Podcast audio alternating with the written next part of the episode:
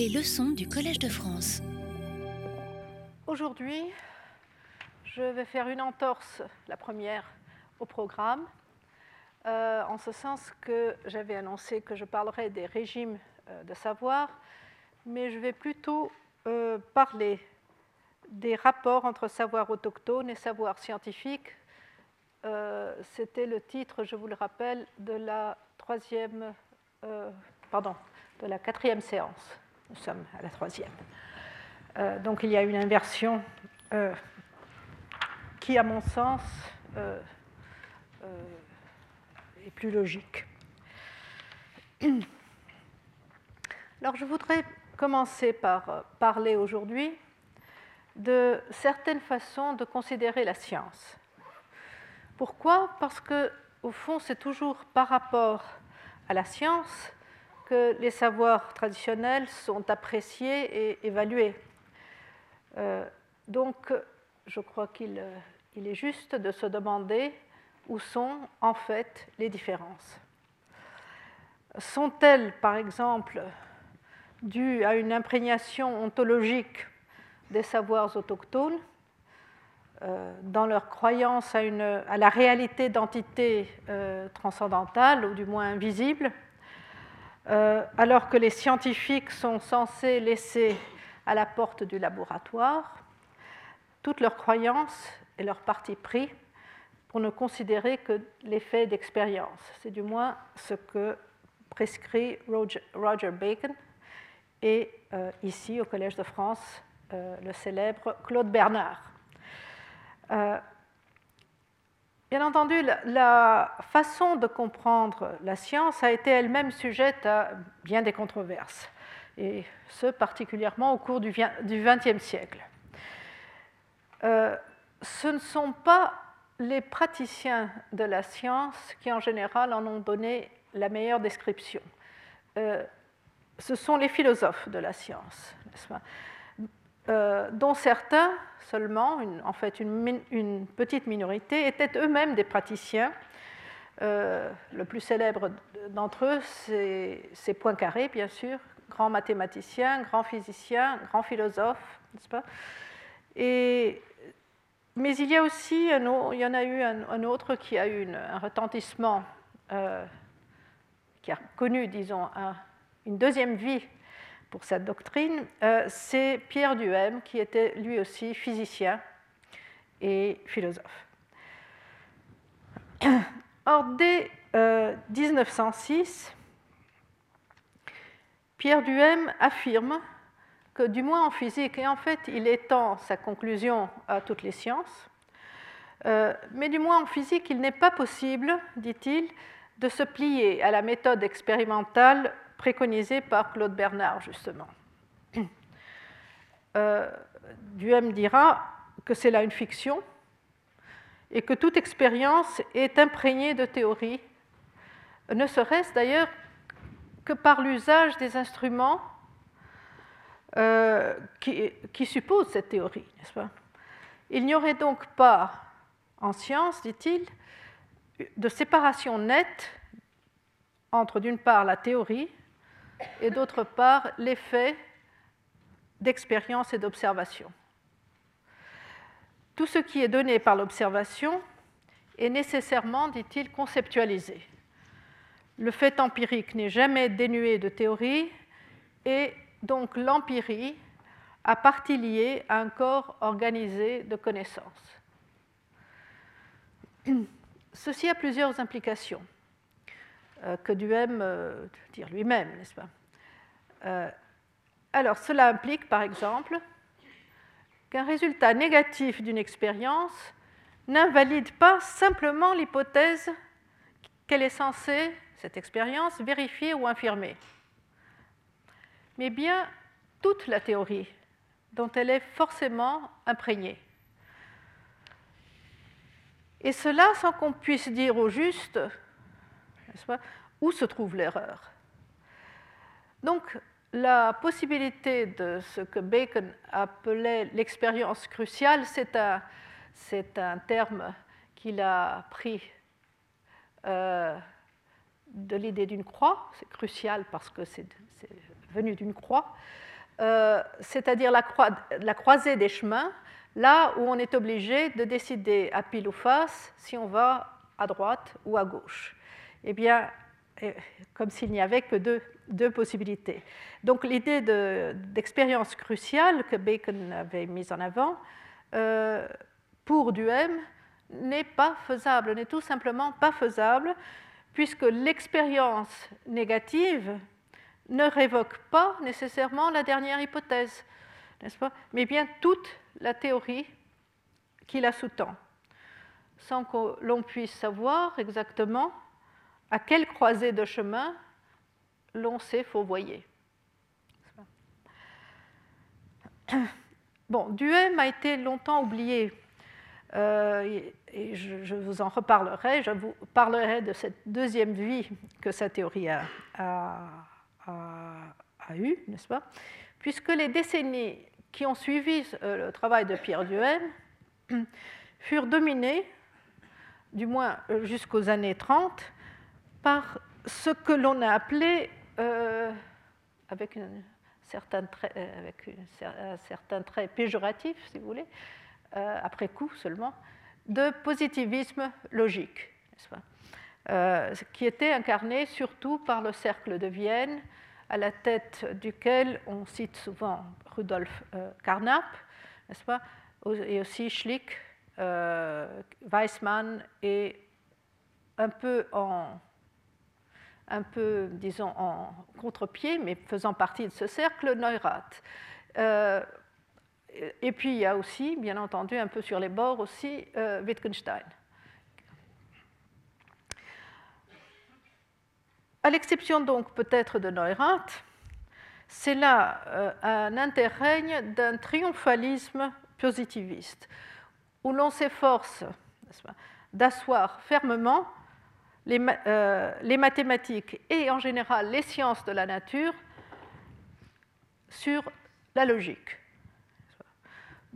on essaie de montrer en somme comment à partir des données sensorielles et par une voie strictement logique, la logique classique s'entend, on arrive à connaître la réalité du monde.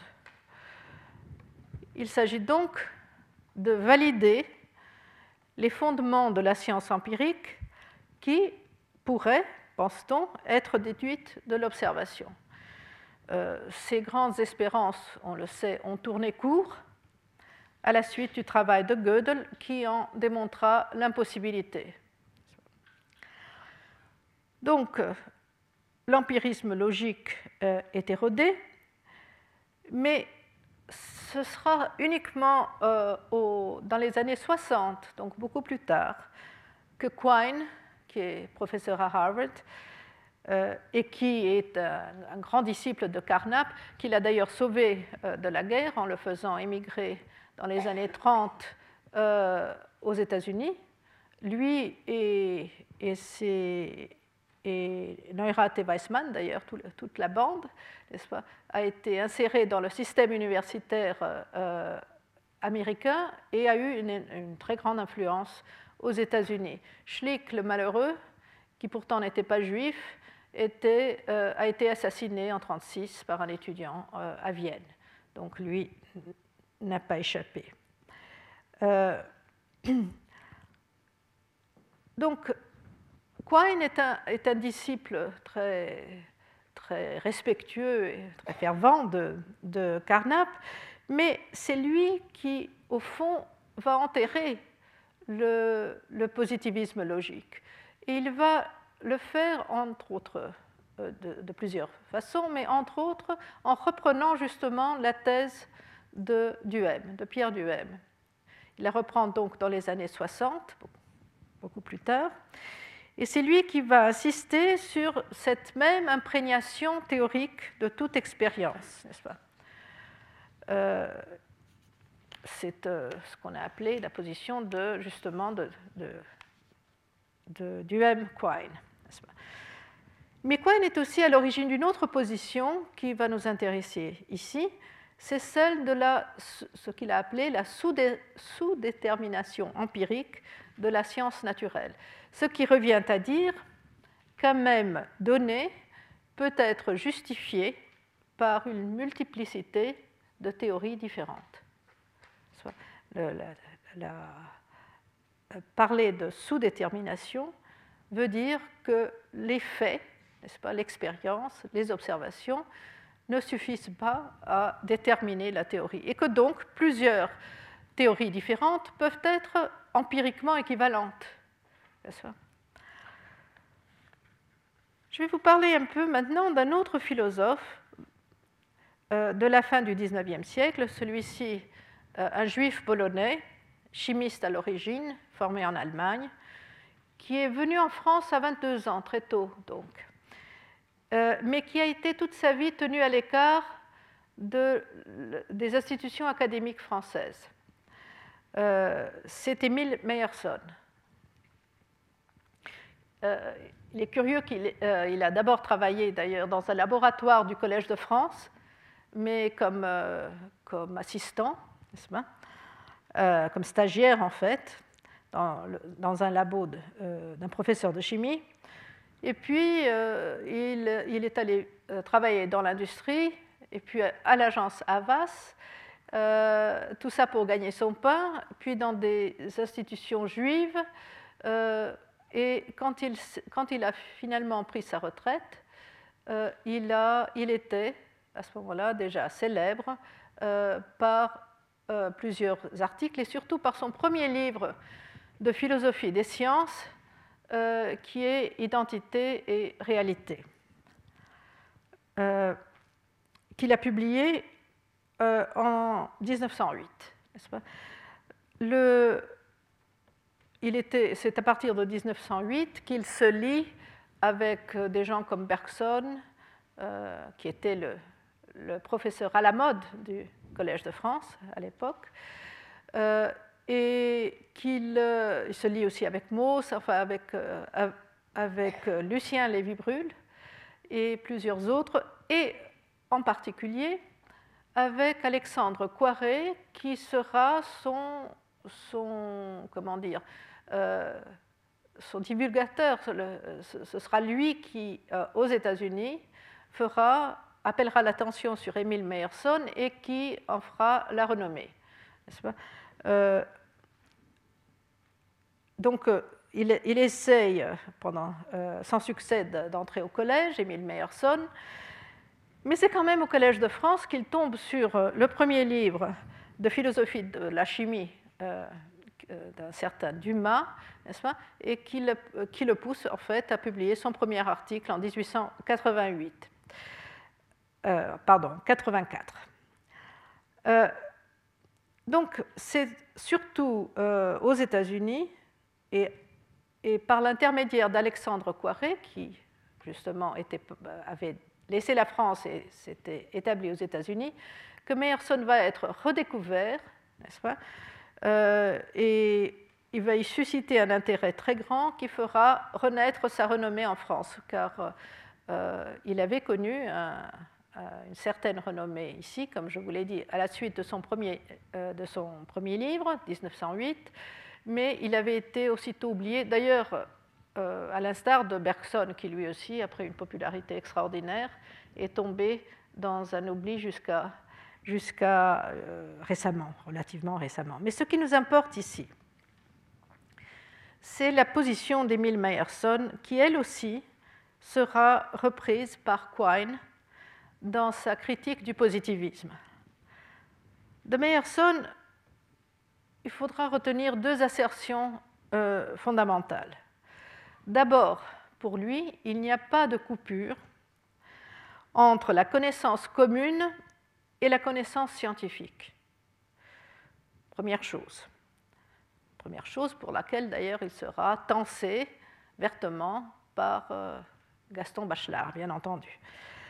Mais deuxième position, la science, dit-il, ne s'occupe pas simplement d'établir des lois, des régularités, mais elle ne cesse de créer des objets.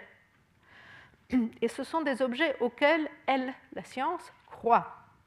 Elle a donc une vocation ontologisante, tout comme la connaissance commune. Et bien entendu, comme la connaissance traditionnelle telle qu'on l'entend. Et Meyerson écrira dans les conclusions de, de son livre Identité et réalité des phrases comme celle-ci L'ontologie fait corps avec la science elle-même et ne peut en être séparée. Euh, les conceptions scientifiques, tout autant que celles de la connaissance commune, sont donc, comme il dira, saturées d'a priori. Euh, en effet, et là je le cite encore, euh, en créant la science, l'homme a constamment obéi à son instinct causal. Donc l'idée de chercher les causes et pas seulement les lois pousse l'homme, dit-il, à ontologiser, c'est-à-dire à créer et à croire à la réalité des objets qu'il crée. Euh, bien sûr, dit-il, il va sans dire qu'en coulant sa pensée dans le moule ontologique, je le cite là, en lui donnant la forme d'une hypothèse sur la réalité des choses, le savant, tout comme l'homme du sens commun, agit d'une manière entièrement inconsciente. Donc les, les, scientifiques sont des ontologistes, si vous voulez, et ils ne savent pas qu'ils le sont. Euh,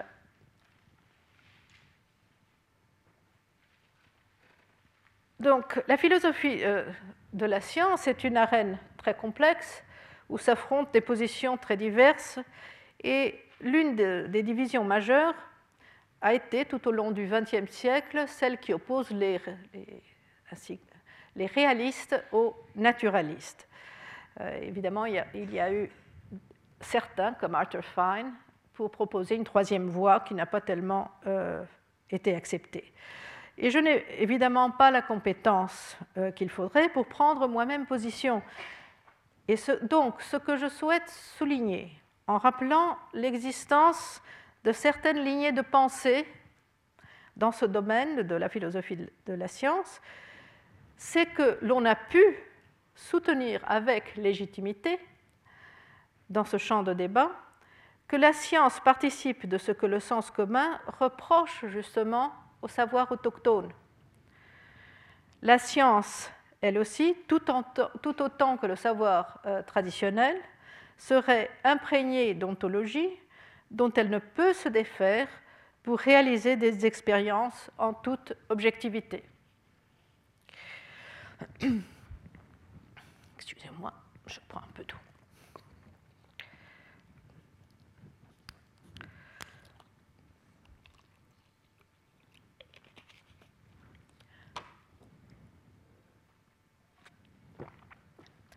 Alors, autre reproche du sens commun adressé au savoir traditionnel, c'est, dit-on, qu'ils sont sans histoire, euh, c'est-à-dire qu'ils seraient transmis de génération en génération sans qu'ils puissent jamais être falsifiés. Euh, c'est là, bien entendu, euh, une allusion à la doctrine de Karl Popper, qui séparait les théories scientifiques des, autres par le critère de leur falsibilité, c'est-à-dire une doctrine ne serait scientifique que si elle permet de déduire, selon Popper, n'est-ce pas, scientifique dans le sens de Popper, que si elle permet de déduire une expérience dont le résultat pourrait être faux. Donc ce n'est pas le statut de vérité qui importe, pour Popper, mais la possibilité même de révoquer expérimentalement une théorie. Ce qui revient à dire que des résultats peuvent être vrais sans que leur théorie soit scientifique. Et réciproquement, une théorie peut être scientifique et néanmoins fausse. Et c'est d'ailleurs ainsi que Popper a commencé par déclarer la théorie de Darwin non scientifique, parce que, disait-il, elle est infalsifiable. Euh, il, est, ironique que plus tard, Popper s'est non seulement rallié à la, théorie de Darwin, mais qu'il l'a utilisée pour séparer le, les, les bonnes théories des mauvaises théories. Il a dit que les bonnes théories seraient celles qui survivrait à la compétition générale. Donc c'est assez, assez, cocasse qu'il soit passé, disons, d'une accusation de non-scientificité à, au fond, à la pierre de touche de toute bonne théorie. Bien, les théories donc non scientifiques au sens de Popper sont justement celles qu'on impute au savoir traditionnel. Ceci pourrait donc aboutir à de bons résultats, mais ce serait pour de mauvaises raisons. Or, c'est Thomas Kuhn qui a établi, euh, dans un livre qui a eu un énorme retentissement en 1962, euh, c'est la euh, comment ça s'appelle déjà? Les révolutions. La structure des révolutions scientifiques. Voilà. Il a donc établi que les changements de paradigme scientifique ne découlent nullement de procédures de falsification. Euh, les théories, ont, il a montré, d'ailleurs il, a pris appui sur les théories de chimie, n'est-ce pas? Euh, il a montré qu'elles ont bien des façons, les théories, des façons de se protéger et d'accommoder des résultats qui pourraient les infirmer. Euh, un, exemple de ce genre de procédure, c'est euh, la fameuse histoire de Poincaré, n'est-ce pas, qui pour sa part se rendait bien compte que la vitesse constante de la lumière faisait problème pour la théorie newtonienne, mais comme il était sceptique de tout modèle, au fond, lui ne croyait pas au modèle, n'est-ce pas euh, Il préféra ajouter des suppositions à la doctrine conventionnelle plutôt que d'inaugurer, comme il, avait tous les moyens de le faire, euh, tous les moyens mathématiques de le faire. Il a, préféré euh, ajouter donc et repriser la doctrine conventionnelle avec des hypothèses supplémentaires plutôt que d'inaugurer la théorie de la relativité. Et ce sera donc au jeune Einstein de le faire, de faire cette révolution. Alors, ce que Kuhn montre dans, cette structure dans ce livre, Structure des révolutions scientifiques, est que si l'on considère comment opèrent en réalité, dans la pratique, euh, les sciences, eh bien, un paradigme n'est révolu que par l'instauration d'un nouveau paradigme qui le supplante. Pour le reste, tout ce qui pourrait compromettre une théorie, pour tout, pour tout cela, on aura des accommodements. On raisonnera un peu comme le loup de la fable, et on trouvera de bonnes raisons pour dévorer l'agneau.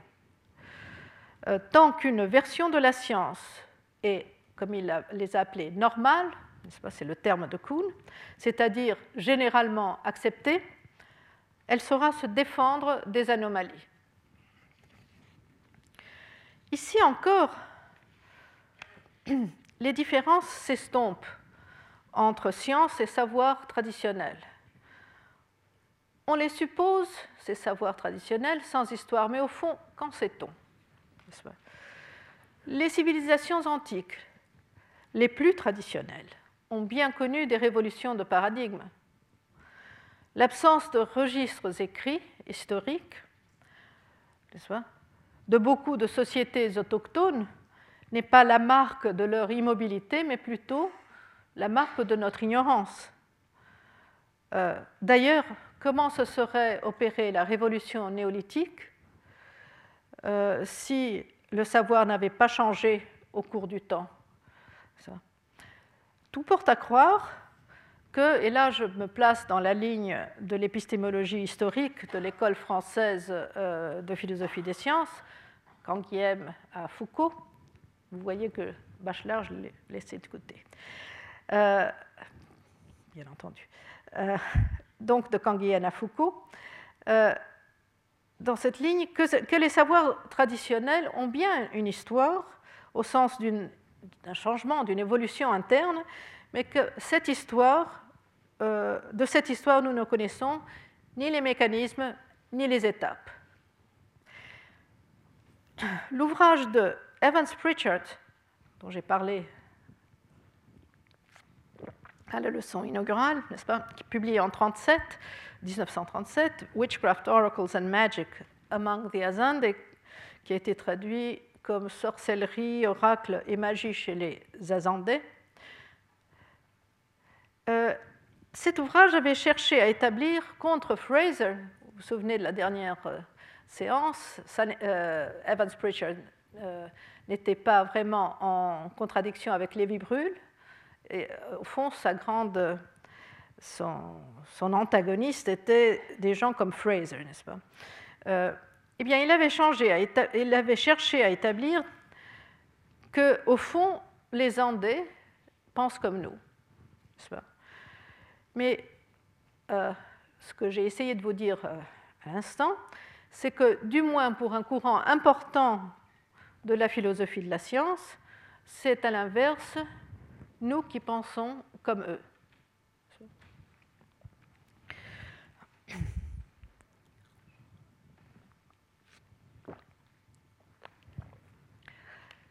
Les sciences cognitives avancent à une allure telle qu'il serait bien difficile pour un non-initié euh, d'en suivre les débats et surtout de prendre parti. Mais je crois que l'anthropologue peut, plus modestement, percevoir quelles tendances peuvent résonner avec les données de sa propre discipline. Et je crois que ce sont celles euh, qui pensent la cognition comme un système auto-organisé, en perpétuelle activité de réorganisation et capable d'incorporer des événements, des objets et des situations inédites. Euh, bien entendu, ce n'est pas la seule façon de considérer euh, la cognition, mais c'en est une qui certainement euh, nous convient à nous anthropologues, et je vais essayer de vous dire pourquoi. Le modèle classique de la cognition, et donc au départ d'ailleurs de l'intelligence artificielle telle, qu'on a essayé de la construire à partir au fond d'un modèle de von Neumann, n'est-ce pas, euh, reposait sur un modèle qui rappelait étrangement les vues fonctionnalistes en anthropologie. Séparant perception, délibération et application de règles. Alors que le modèle d'auto-organisation, en revanche, est consistant avec un tout autre courant d'anthropologie. C'est celui qui pose que l'esprit organise des systèmes à partir de perceptions et de ses échanges avec un milieu physique, social et linguistique, et que ces systèmes changent avec les événements, mais d'une manière qui n'est pas aléatoire. Ils se modifient au cours du temps, mais ils gagnent, ils gardent pardon, un lien structural avec les systèmes qui les précèdent, et ce jusqu'à ce qu'une révolution opère une véritable rupture. Vous reconnaissez là, euh, bien entendu, une version structuraliste euh, et, aussi les positions, par exemple, de Marshall Salins du rapport entre structure et histoire. les neurosciences, alors. Donc, c'est pour ça que je trouve que c'est une, c'est une façon de voir la cognition qui résonne avec l'anthropologie.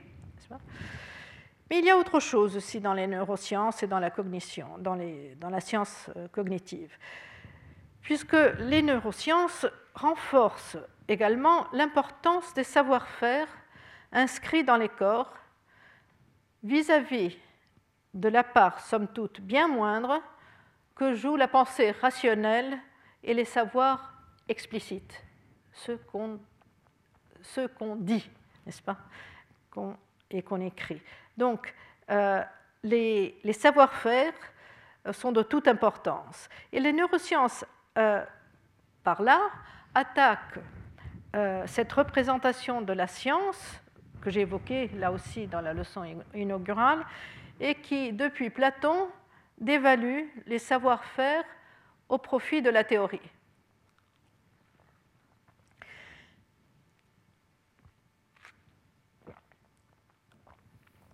Mais surtout, les neurosciences mettent en relief une caractéristique qui nous intéresse ici, à savoir le transfert de schémas d'un domaine un autre. Et en anthropologie et de façon plus générale en sciences sociales, c'est là un vieux problème. Euh, vous vous souvenez, euh, j'en ai parlé la dernière fois, que Durkheim et Mauss proposaient, par exemple, le transfert du schéma morphologique d'une société sur les classifications en général, n'est-ce pas? Fussent-elles de quelque ordre que ce soit, cosmologique, euh, euh, etc., d'organisation sociale. Et euh, pour vous dire que ça n'est pas uniquement un procédé de l'anthropologie, je vous rappellerai que, par exemple, Paul Venn utilise ce même procédé, en s'inspirant d'ailleurs de Foucault, dans un texte sur la fin des combats de gladiateurs. Pas? Là, il, aura toute une théorie qui prendra euh, un, domaine et l'organisation nouvelle d'un domaine pour montrer pourquoi, n'est-ce pas, à un certain moment, non pas à cause du christianisme, non pas pour d'autres raisons, mais bien parce qu'un certain schéma de gouvernement euh, a changé, les combats de gladiateurs ont, euh, ont disparu à Rome. Autre exemple de ce même procédé, peut-être le plus célèbre en anthropologie, c'est celui, après celui de Durkheim et Mauss, bien entendu, c'est celui euh, qu'a proposé André Audricourt euh, Audricourt, qui était un agronome, qui était, aussi un élève de, de, Mauss, Marcel Mauss, il a écrit deux très courts articles, très, euh, courts et très mémorables. Et ce qu'il a fait, c'est qu'il a mis en parallèle les activités fondamentales d'une population et son organisation lignagère ou politique. Alors, il a, a proposé que les, cultivateurs d'igname en Nouvelle-Calédonie euh, et les pasteurs, les, bergers de, moutons, euh, qui ont des formes très différentes de gouverner la nature, n'est-ce pas? Euh, Dans un cas, dans le cas des ignames, on protège la, croissance autonome des plantes, n'est-ce pas? Euh, Alors que quand on est pasteur, quand on est berger, on dirige et on, dirige le troupeau. Donc deux formes tout à fait différentes de traiter euh, des, activités de subsistance et que ces deux formes auraient produit, et là encore vous voyez le transfert d'un domaine à un autre aurait produit des formes diverses d'organisation politique qui, d'une certaine manière, seraient analogues aux façons de traiter les ignames et les brebis euh, respectivement. Pas?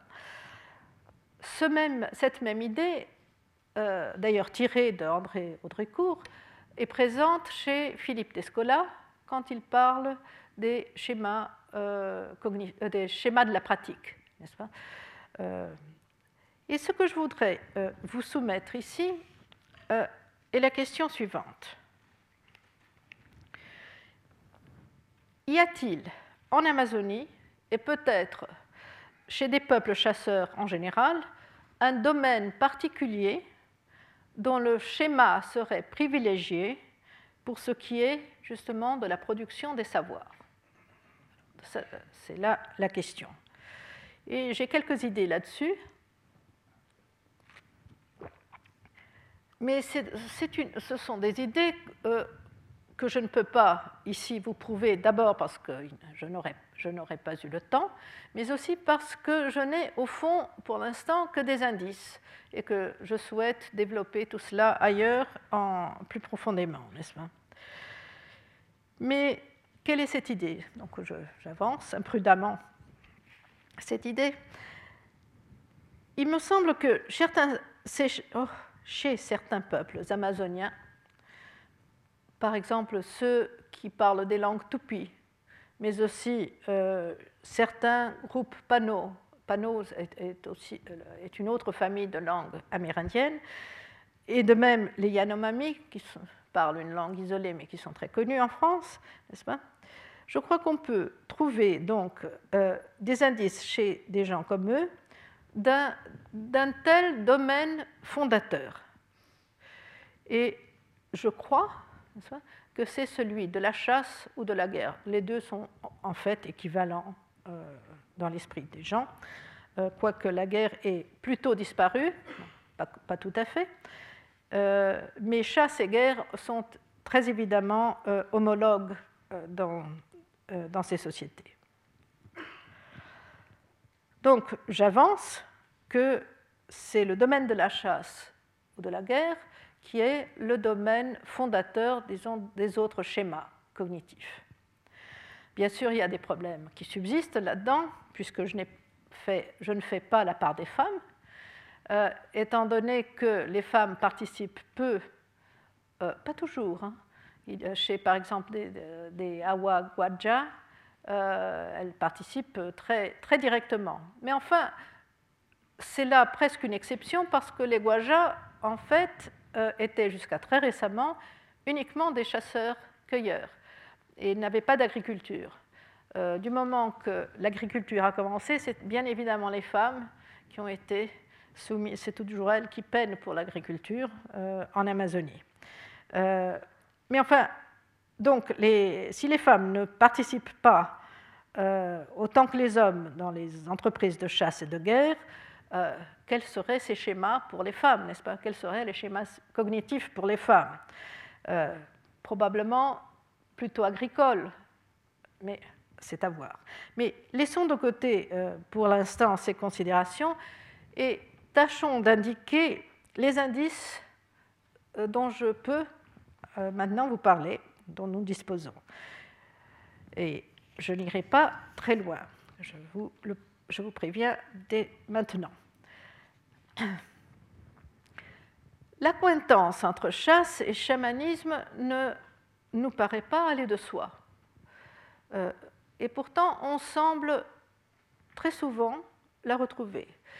Ce n'est pas que le chasseur euh, devienne avec l'âge un chaman et que la chasse soit en quelque sorte une propédeutique euh, au chamanisme ce que j'essaie de dire, c'est que le schéma mis en place par la pratique de la chasse, ses habiletés, ses tours de main, ses tromperies, ses astuces, ses pièges, les sens et l'attention que la chasse éveille et qu'elle mobilise, ses techniques en somme, et surtout les habitus qu'elle inculque et corporifie chez le, chasseur, euh, tout cela sert sans que l'on en ait nécessairement conscience, de schéma général à toutes les recherches et en particulier au grand savoir qu'est souvent le chamanisme.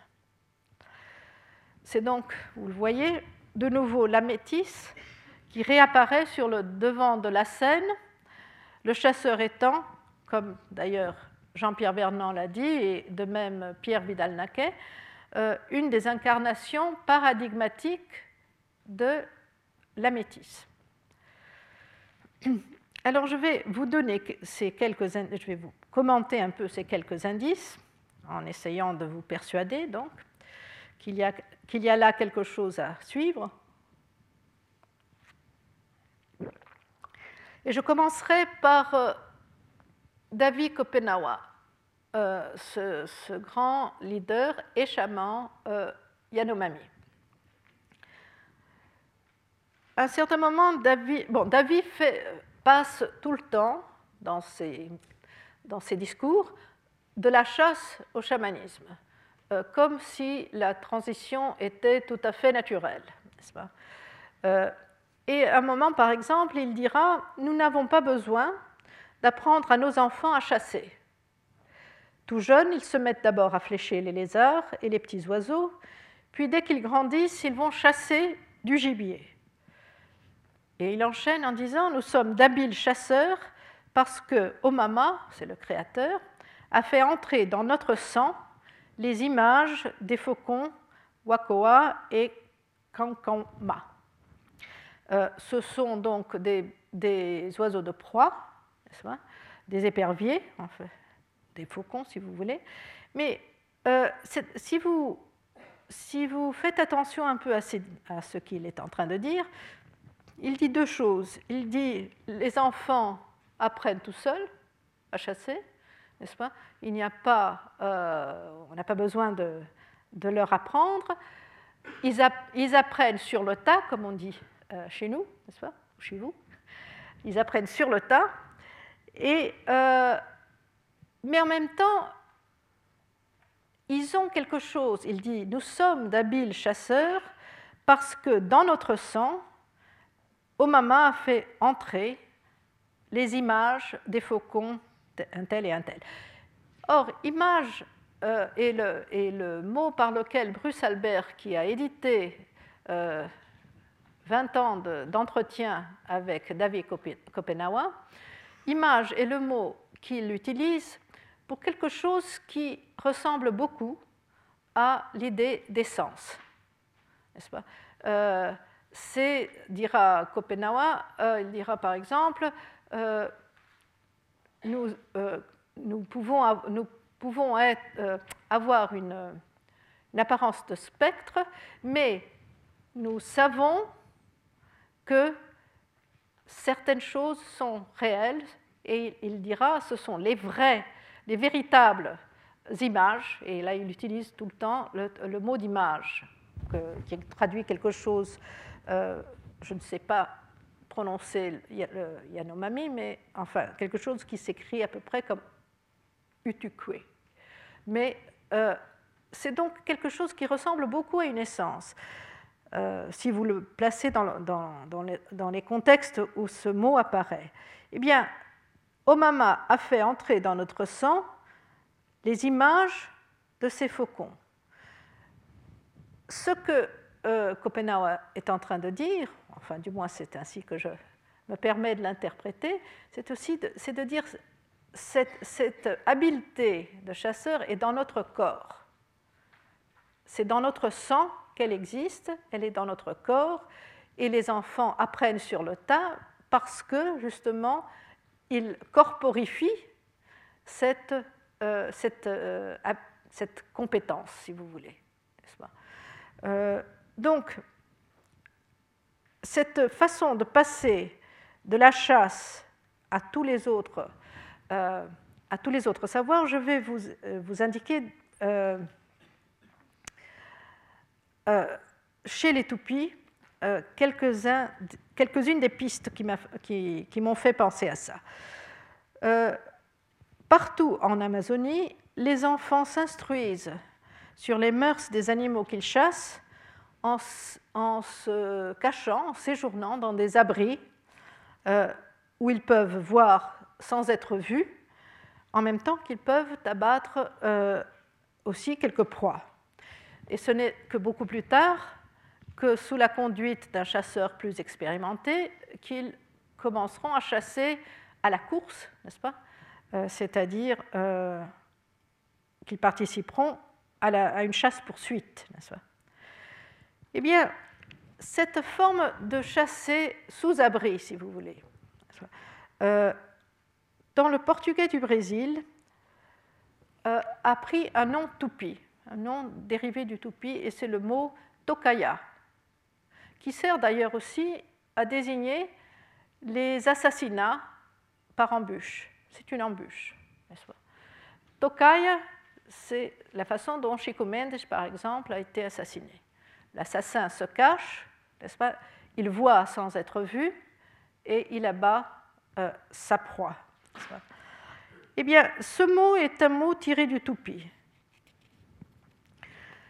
Chez les Paracanans, qui sont des tupis, de langue tupi, euh, sous la variante euh, tokaja, ce mot désigne à la fois cet abri d'où l'on peut guetter des proies, en même temps une sorte de cage en bois pour garder les animaux apprivoisés, les chérimbabres, et aussi un abri de forme semblable où, sous l'emprise du tabac, qui est l'herbe chamanique par excellence, n'est-ce pas Et donc dans un contexte, euh, un, contexte chamanique à défaut de chaman, puisque les paracanans n'ont plus de chaman, n'est-ce pas euh, Eh bien, c'est dans cette tokaya, euh, cet autre abri, n'est-ce pas, qu'on peut voir des ennemis à distance. C'est un procédé que Carlos Fausto, qui est un anthropologue qui a étudié les paracanas, a appelé plaisamment une télescopie. On peut, on peut télescopier euh, les ennemis euh, dans des tokayas. Et alors, je vous.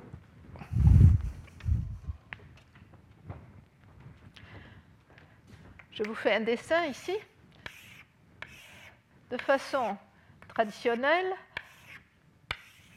une tokaya ou tokaja. Enfin, il y a plusieurs graphies dans les différentes langues tupi. Ça, ce serait en portugais.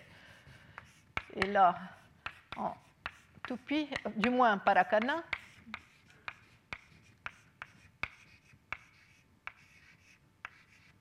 Voilà. Bien, voilà l'abri, n'est-ce pas? Euh, Le chasseur se dissimule là-dedans n'est-ce pas? Et il regarde les bêtes qui vont se promener devant sans, soupçonner qu'un chasseur les regarde. Euh, cette même forme est donc utilisée pour garder des bêtes apprivoisées, n'est-ce pas Et finalement, pour attirer les esprits non seulement dans cette télescopie dont je viens de vous parler, mais aussi dans plusieurs sociétés euh, telles que les Assurini, par exemple, du Shingu, qui euh, font des tokaya, le mot est le même, n'est-ce pas, euh, pour attirer donc rituellement les esprits. Donc, soit en forêt d'ailleurs, soit dans les villages à l'intérieur du village. Et Fausto fait remarquer avec raison que cette polysémie, disons, euh, du terme tokaya ne joue pas seulement sur cette forme pyramidale, n'est-ce pas, de, l'abri, et que tokaya semble se référer plus amplement à un réceptacle, un réceptacle ou plutôt un attracteur d'esprit, n'est-ce pas? Et il émet même l'hypothèse, que je trouve assez, assez plausible, que le maraca, qui est un hochet, qui a été décrit pour les Tupinamba au XVIe siècle, n'est-ce pas, euh, surtout par des Français d'ailleurs, euh, par des voyageurs français, euh, des exilés, enfin bref, que le hochet maraca serait aussi un, une forme de tokaya. Donc alors, il s'appuie sur quelques. Bon, alors je vous mets le hochet euh, maraca, qui était censé attirer les esprits euh, chez les Tupinamba. Donc, ça n'est pas simplement la forme, mais c'est l'idée, au fond, qu'on attire autrui, si vous voulez, un certain type de d'entités. Euh,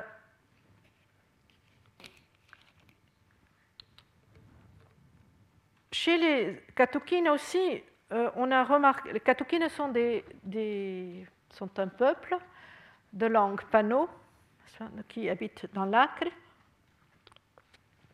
au Brésil.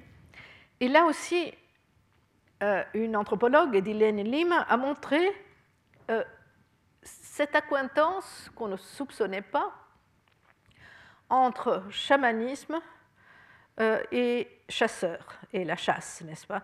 Euh, à travers des références communes, par exemple, à l'anaconda ou au boa. Enfin, je n'entrerai pas dans le détail ici. Mais je veux vous présenter, et c'est là le dernier indice pour l'instant, ici, euh, les, données qu'apporte un jeune chercheur brésilien, Uira Garcia, qui a travaillé justement chez les Guajas, encore des toupies, n'est-ce pas? Euh, Les Guajas, donc, étaient un, groupe nomade, jusqu'à récemment, euh, qui n'avait aucun souvenir de l'agriculture, donc on, ne sait pas s'ils ont jamais eu euh, vraiment d'agriculture, puisqu'ils ne savaient même pas, quand ils pillaient les, les, plantations de leurs voisins et qu'ils trouvaient du maïs, ils ne savaient même pas comment faire pour le manger. Euh, donc, euh, ni manioc, ni maïs, ils n'avaient aucune idée de, quand ils ont été contactés, n'est-ce pas, d'une agriculture qui est pourtant très présente chez d'autres toupies. Donc, les Guajas étaient des chasseurs euh, à temps plein, si vous voulez, chasseurs-cueilleurs. Et euh, ce n'est que récemment qu'ils ont été euh, sédentarisés. Mais ils ont gardé entièrement encore une, vision de chasseur et un habitus de chasseur. Et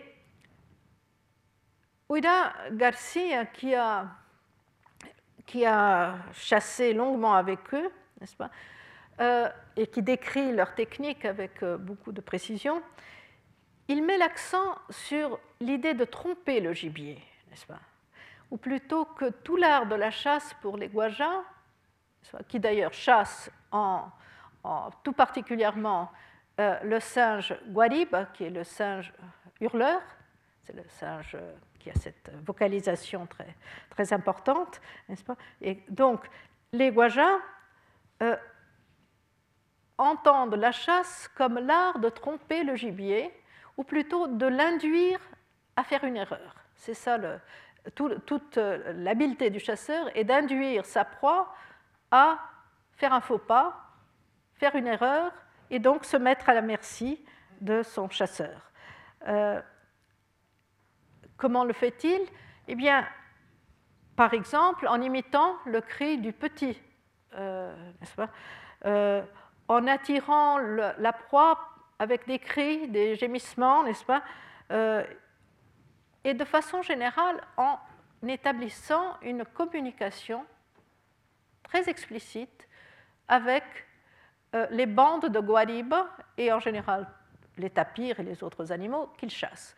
Mais je, vous le répète, ce sont les guaribes, les, sages hurleurs, qui sont leur proie euh, préférentielle, si vous voulez. Euh, une parenthèse intéressante pour moi du moins, est que ce sont aussi les, petits de ces singes hurleurs qui sont euh, apprivoisés le plus souvent dans les villages, et que les femmes pas, élèvent au sein et, et plus tard leur mettent des aliments déjà mastiqués dans la bouche.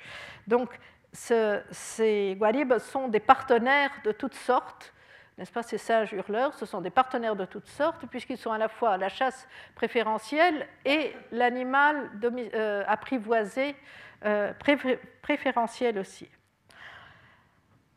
Donc, le, point que, que j'essaye de.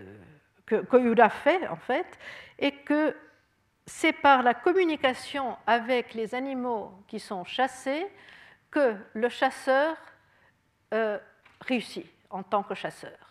Donc, il met l'accent d'une façon très intéressante sur ce point qui est la communication entre espèces différentes, si vous voulez, ou si on veut, si on épouse, n'est-ce pas, l'idée du perspectivisme euh, que Eduardo Vives de Castro a décrit pour les Amazoniens, euh, la différence entre les humains et les animaux n'étant qu'une différence d'enveloppe, c'est-à-dire d'apparence physique, mais une apparence physique qui est très déterminante, puisque c'est elle qui commande à l'habitus, n'est-ce pas euh, Eh bien, c'est par la communication donc entre ces, ces singes hurleurs et ces chasseurs guajas que la chasse peut s'établir.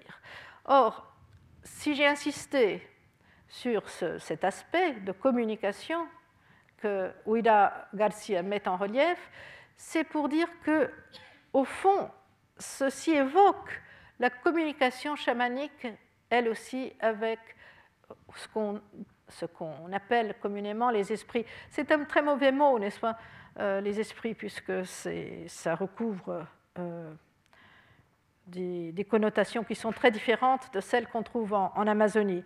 Mais enfin, euh, le, le, chaman est certainement celui qui peut, qui doit et qui sait, pas, établir une communication avec ces autres euh, entités, si vous voulez, euh, qui ne sont pas visibles à tout le monde. Donc, euh, vous voyez que ce que j'essaie de vous dire ici, c'est qu'au fond, la chasse et la guerre pourraient bien fournir le schéma général de toute communication autrui. Voilà, je vais m'arrêter ici aujourd'hui en vous remerciant. Voilà. Retrouvez tous les contenus du Collège de France sur www.colège-2-france.fr.